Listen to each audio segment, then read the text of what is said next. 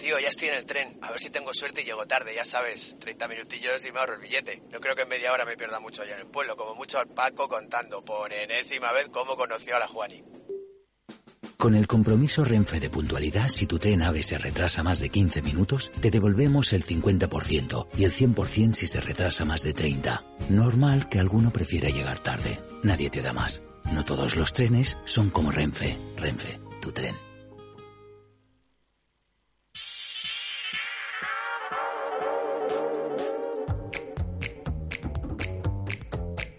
Vamos a ver cómo viene el mercado este martes. Las pantallas de CMC Markets apuntan en particular un comienzo bastante tranquilo, sin una tendencia muy clara, aunque es verdad que en clave suavemente positiva. Una décima, parece que van a subir las bolsas cuando abran.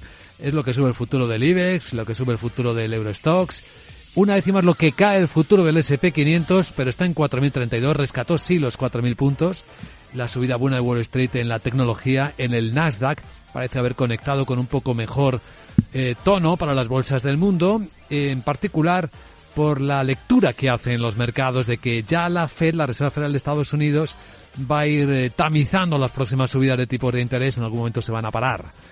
Eh, tenemos en el lado asiático solo abierto de la grande la bolsa de Tokio, ha cerrado con una subida del 1,5%, ahí se han empezado a publicar algunos de los PMIs de hoy, el industrial sigue en contracción por tercer mes consecutivo el de servicios mejora, se expande ligeramente. Sandra Torrecillas, buenos días. Buenos días y vamos a ir conociéndolos ya en los próximos minutos. Lo que ya tenemos es el índice GFK de confianza de los consumidores en Alemania y consolida su trayectoria ascendente. Ha mejorado por cuarto mes consecutivo. Estaba en menos 37,6 y ahora sube hasta menos 33,9. Sigue aún así, como vemos, en negativo y ha estado un poquito por debajo de lo que esperaba el consenso del mercado explican en el, instituto, en el Instituto GFK que se debe esta mejora a la caída de los precios de la energía, sobre todo gasolina y combustible para calefacción, aunque advierten de que 2023 va a seguir siendo difícil para la economía alemana.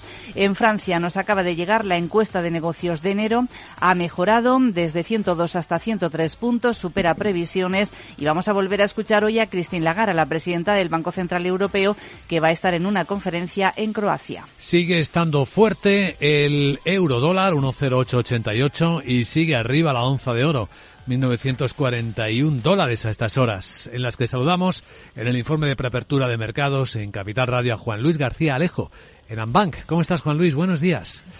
Hola, ¿qué tal? Muy buenos días. ¿Cómo ves al mercado? Parece que empieza a tener una lectura más positiva sobre las subidas esperadas de tipo de interés. Sí, yo creo que básicamente la capitulación sobre el eh, comportamiento de la inflación verdaderamente se produjo alrededor de, octubre, ¿no? Que fue cuando se inició este ciclo de mayor apetito por el riesgo, ¿no? Y está teniendo evidentemente desde entonces implicaciones sobre el comportamiento de los tipos de interés nominales y reales, tanto en Estados Unidos como en Europa, pero en el caso particular de Estados Unidos, como bien comentas, pues eh, haciendo que estén eh, pues teniendo, digamos que sobre todo en el tramo largo de la curva, desde luego, niveles que están muy anclados en torno al 3,50 y expectativas incluso de bajadas de tipos, así lo descuenta el mercado para la segunda parte del año, ¿no? Con una Fed mucho más moderada. Pues yo creo que con esa capitulación acerca de la, de la inflación, el mercado todavía lo que no está descontando, porque no tiene todavía datos eh, muy contundentes, es esa eh, mayor, eh, ese mayor temor, esa capitulación alrededor del crecimiento, ¿no? que es lo que venimos esperando todos, pero los mercados, las economías están mostrando una ah, fortaleza notabilísima, ayudadas por elementos de eh, como el ahorro macroeconómico o las temperaturas que han ayudado a que los precios de la energía sean más bajos, pero parece que ni la inflación ni el endurecimiento monetario de momento están pasando factura y creemos que lo harán. Y fíjate que una lectura interesante es la del eh, PMI del 6 de enero en Estados Unidos.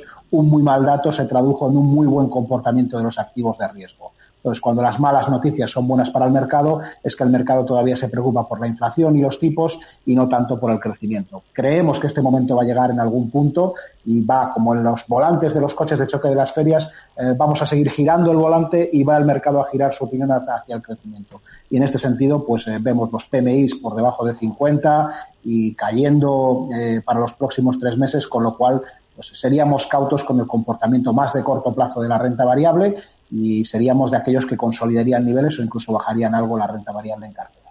Pues ahí tenemos la visión y, y el comportamiento esperado de los activos. Juan Luis García Alejo, gracias por compartirlo en Capital Radio. Que vaya el martes bien. Un saludo. Gracias, un saludo. Entre los protagonistas del mercado que está a punto de comenzar tenemos eh, la subida de las ventas de Primark. Eh, pues sí, nos vamos a fijar en su matriz, que es la que cotiza en Abbott Foods, eh, después de conocer precisamente eh, cómo ha incrementado las ventas de su negocio de ropa Primark durante las 16 semanas que han finalizado el 7 de enero. Dice, han subido un 15%, dice que se han beneficiado de un comercio muy fuerte durante el periodo navideño. Sumamos lo que acaba de confirmar Farmamar, que logra la aprobación de Cepcelca en México, eh, medicamento para el cáncer de pulmón. Y miraremos también a Talgo. Atalgo que va a fabricar hasta 10 trenes de alta velocidad eh, abril eh, para el mayor operador privado francés Letren. Están incluidas ahí posibles ampliaciones y el mantenimiento de equipos en Francia. No han desvelado el importe de la operación ni tampoco las inversiones que van a ser necesarias. ¿Sobre qué y renovables? Pues eh, es lo que cuenta el diario Expansión esta mañana. Adelanta que ha contratado a PwC, quiere buscar un comprador para que se haga con una participación del 40% en una mega cartera de proyectos fotovoltaicos en España. ¿Y las ventas de Swatch? Swatch eh, es el mayor fabricante de relojes del mundo, ha elevado sus ventas en 2022 un 2,5%, pero se quedan lejos de los dos dígitos de crecimiento que esperaba. Se ha visto afectado sobre todo por la caída de las ventas en China. Sin embargo, en Conference Call están diciendo que son muy optimistas sobre la recuperación del gigante chino y el regreso de los turistas al extranjero. En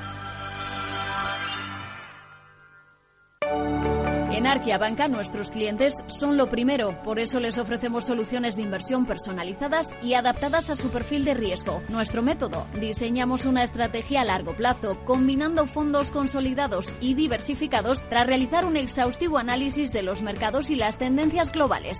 Arquia Banca, cuidamos de su patrimonio como si fuese nuestro.